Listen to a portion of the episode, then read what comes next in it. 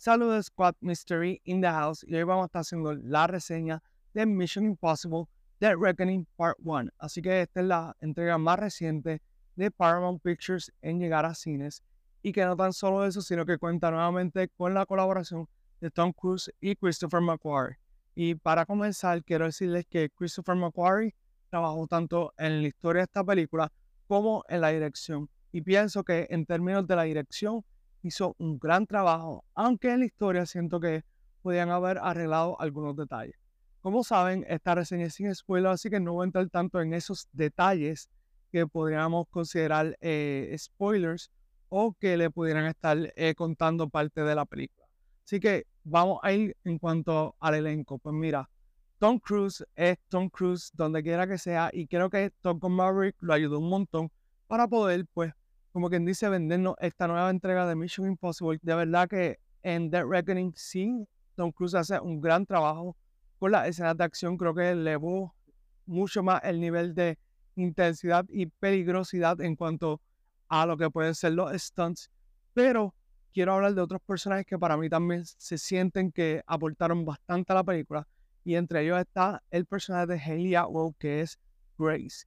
Y este personaje de verdad para mí resaltó mucho porque dentro de la película es un personaje que fuera de Ethan Hunt me encantó cómo eh, fue la participación y la dinámica con los personajes. Y no puedo quedarme sin hablar de Esai Morales, porque él hace el villano de esta película. Y para mí me llenó de orgullo la primera vez que escuché que Esai Morales iba a estar en la película como el villano, porque es el primer latino para los efectos que está dentro de eh, lo que viene siendo el elenco principal de Mission Impossible, así que esto hay que aplaudirle un montón. Eh, de verdad que Esaí Morales es un actorazo y me vendió muy bien su personaje de Gabriel. También tengo que mencionar por ella Vanessa Kirby, que de verdad me encantó cómo hizo su papel. Ella regresa, al igual que Rebecca Ferguson, que interpreta a Ilsa. Y de verdad que ambas estuvieron excelentes. Aunque me hubiese gustado ver un poquito más de cada personaje, porque siento que son personajes muy importantes ya dentro de la franquicia. Así que con eso dicho, vamos a pasar a lo que viene siendo básicamente la trama. Para efecto, Mission Impossible Dead Reckoning lo que hace es que nos regresa a Ethan Hunt nuevamente a una misión donde su vida y no tan solo su vida, sino la de sus amigos están en peligro. Y esto lo va a llevar a viajar a diferentes partes del mundo. Y a la vez hay un artefacto que están buscando, porque eso puede poner la vida de muchos en peligro. Así que con esto dicho, quiero resaltar que la película podría haber durado mucho menos de lo que dura, está cerca de las tres horas. Eh, por comparación, eh, las casi tres horas también de Indiana Jones and the Dial of Destiny no se sienten tanto como en el caso de Mission Impossible. Y esto se debe a que las escenas de Mission Impossible, mayormente en los casos de las escenas de acción, hay muchas que son demasiado prolongadas, que para mi gusto fueron demasiado largas, que pueden haber sido un poco más corta y hacían el mismo efecto. En ese caso, pues también tendría que reseñar la historia.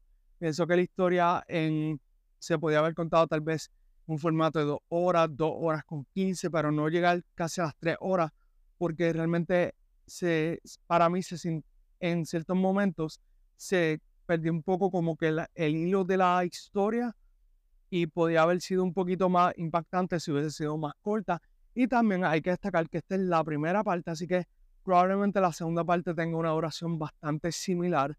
Eh, así que también eso afecta un poco porque eh, si lo vamos a comparar con otra película que salió este año que fue Spider-Man Across the Spider-Verse, que también es una primera parte, obviamente el formato es animación, pero para mí esa primera parte de Spider-Man Across the Spider-Verse termina en un punto más alto de lo que lo hace Mission Impossible eh, The Reckoning Part 1, porque termina como que en un punto como que para los efectos casi como dar un, reset, pero hay que ver nuevamente el año que viene, 2024, si es que sacan la, la próxima parte de eh, Mission Impossible The Reckoning, así que eso está por verse, pero vamos a hablar ahora como tal de la puntuación, que es lo que todos ustedes quieren saber.